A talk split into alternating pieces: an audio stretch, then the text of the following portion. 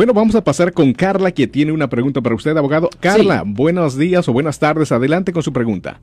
Sí, buenas tardes. Mi pregunta es la siguiente. Mire, este, cuando una persona tiene, por ejemplo, ha tenido dos DUI. Dos casos de conducir bajo la influencia. Así es, correctamente. Entonces, esta persona este, puede salir del país en caso de que no haya cumplido con, con, las, con las normas pues de lo que tiene que cumplir. Lo siento por la interrupción, su video va a continuar monetariamente. Solo voy a mencionar que si usted ha sido acusado por haber cometido cualquier delito aquí en el área de la Bahía Norte, California, por favor no se espere, llame el nuevo teléfono que ven en la pantalla o llame para hacer una cita inmediatamente al 1-800-530-1800. Recuerden, yo soy el abogado Alexander Cross, abogado criminalista aquí en el área de la Bahía Norte, California. Ok, depende. Depende si le dieron probación formal o probación de corte.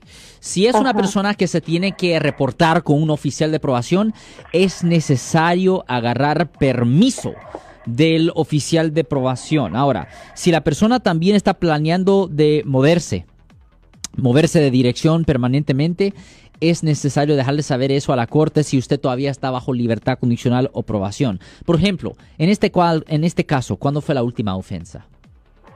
Ah, creo que la última ofensa fue en el 2012, creo. No estoy segura. Bueno, si pasó en el 2012, ya los tres años de probación ya han expirado, o no de, si la persona pagó todas las multas y hizo todas las clases y hizo todo lo que fue ordenado hacer, no debe de haber ningún problema a este punto.